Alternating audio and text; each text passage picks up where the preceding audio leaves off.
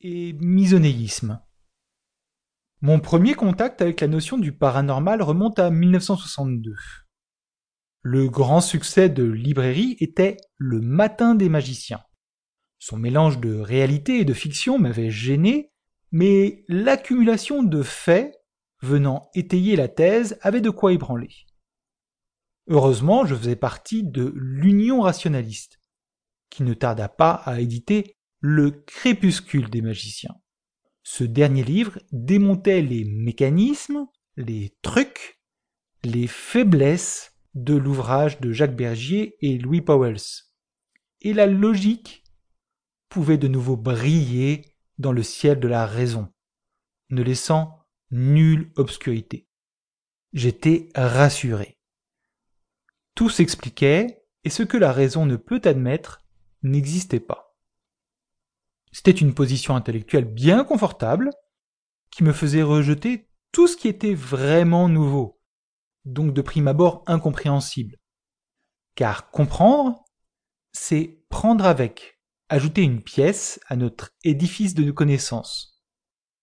Si la pièce est trop nouvelle, il y a phénomène de rejet. C'est le misonéisme. Cette peur de la nouveauté peut se manifester de façon violente. Certains chercheurs, pour échapper aux persécutions dont ils étaient l'objet, ont dû se réfugier dans la folie.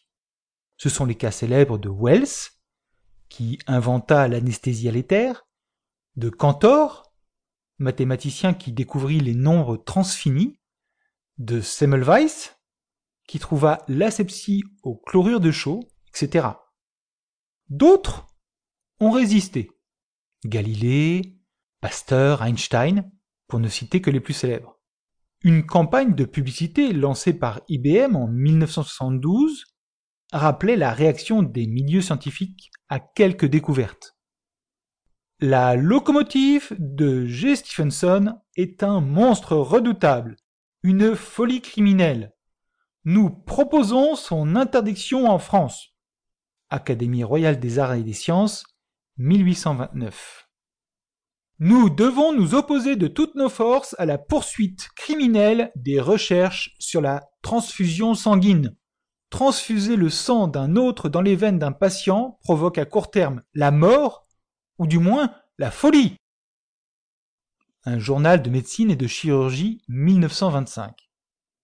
Monsieur Charles Lindbergh vient de réussir, il est vrai, un exploit peu banal.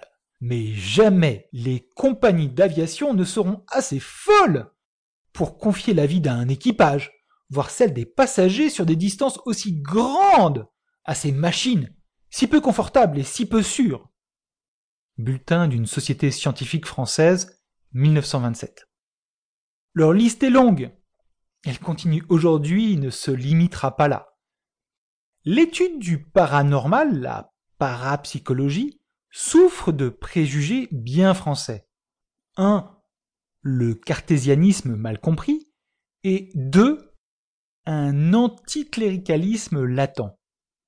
Les miracles, sont une des preuves avancées pour justifier la religion, et les milieux scientifiques qui ont tant souffert de l'emprise de la religion rejettent le bébé avec l'eau du bain.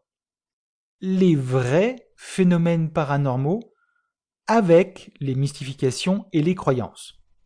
Après tout, pour pouvoir dire que ces phénomènes existent, il faut en avoir la preuve.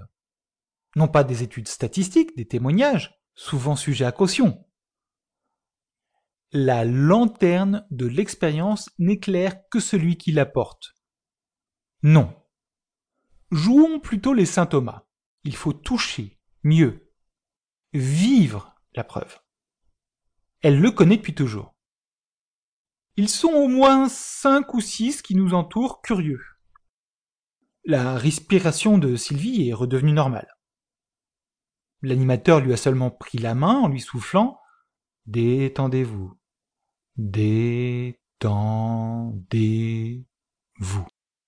D'une voix grave et pénétrante. Prudemment, je reprends la suite des opérations. Que vois-tu? Je ne le vois plus. Si.